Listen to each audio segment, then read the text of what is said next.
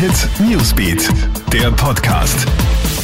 Hi, hier ist mal wieder Marco Di Lorenzo mit den wichtigsten News dieses Abends für dich. Hätte das Lawinendrama von Südtirol verhindert werden können? Im Skigebiet Schnalstal sind gestern ja zwei Siebenjährige und die Mutter eines der Mädchen ums Leben gekommen. Sie wurden auf einer gesicherten Piste von Schneemassen verschüttet. Heute sind Ermittler vor Ort, die herausfinden wollen, warum diese sich plötzlich gelöst hatten.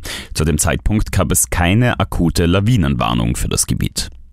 Wie gefährlich Böller sein können, zeigt ein aktueller Fall aus Wien. Ein Zehnjähriger ist im Bezirk Floridsdorf schwer verletzt worden. Der Bub dürfte mit dem Kracher in seinem Zimmer hantiert haben.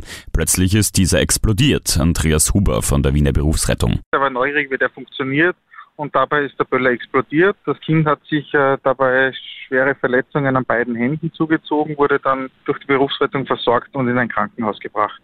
Neugeborenes in Oberösterreich ausgesetzt. Gegen 1 Uhr früh hörte eine Bewohnerin in Altlichtenberg ein Wimmern am Gang. Als sie nachsieht, stößt sie auf einen kleinen Buben vor ihrer Tür.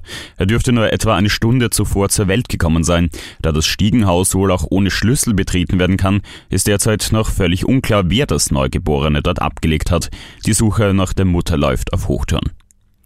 Und Starkicker Erling Haaland wechselt zu Borussia Dortmund. Der 19-Jährige nutzt dafür eine Ausstiegsklausel in seinem Vertrag mit Red Bull Salzburg, wo er ja erst im Sommer 2018 begonnen hat.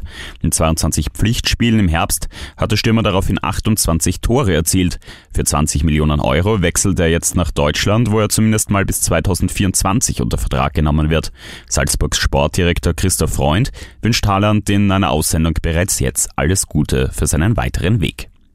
Das waren die wichtigsten News dieses Nachmittags. Alle weiteren Infos hörst du auch stündlich im Kronehit Newsbeat oder checkst dir online auf kronehit.at. Kronehit Newsbeat, der Podcast.